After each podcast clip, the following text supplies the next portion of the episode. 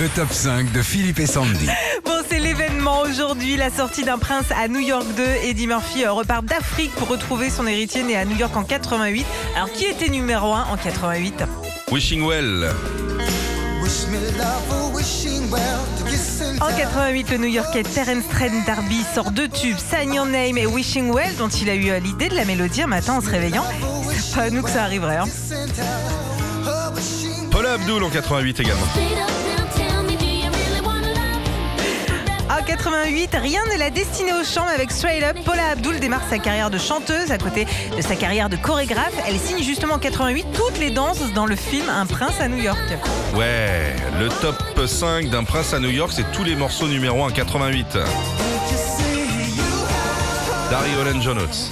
Toujours en 88, le duo sort leur 13e album. Cette chanson sera même leur tout dernier tube, classé des tops du monde entier. Et c'est une de leurs chansons les plus. Philippe? Sexy, Chocolat. Belinda Carlisle. Ah, c'est bien ça. Ah, Sandy, on va la mettre sur notre web radio, ça. Ah ouais, carrément. Et cette chanson a été un vrai carton aux États-Unis et plus particulièrement à New York en 88. Alors que beaucoup moins dans le reste du monde, Even is a Place on Earth vaudra à Belinda Carlisle un Grammy Award de la chanteuse pop de l'année. Michael Jackson, 88.